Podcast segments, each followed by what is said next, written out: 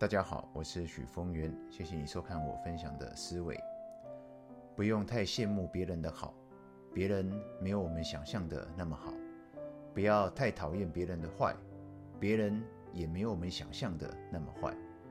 别人的成功得来并不容易，必然做了不为人知的牺牲；别人的失败得来也并不意外，必然犯了来不及反省的错误。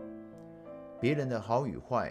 成功与失败都是一时的，都只是个过程，不必羡慕，不必沮丧，不必嫉妒，更不要幸灾乐祸。重要的是，我们自己想要过上什么样的人生，想要成为一个什么样的人。从别人的成功反省自己，从别人的失败反省自己，从自己无止境的念头与情绪中反省自己。最终我们会发现，所有问题与答案都在我们自己身上，而所有的成功与幸福的潜能也在我们自己身上。以上是今天跟大家分享的内容，谢谢你的收看，我们下次再会。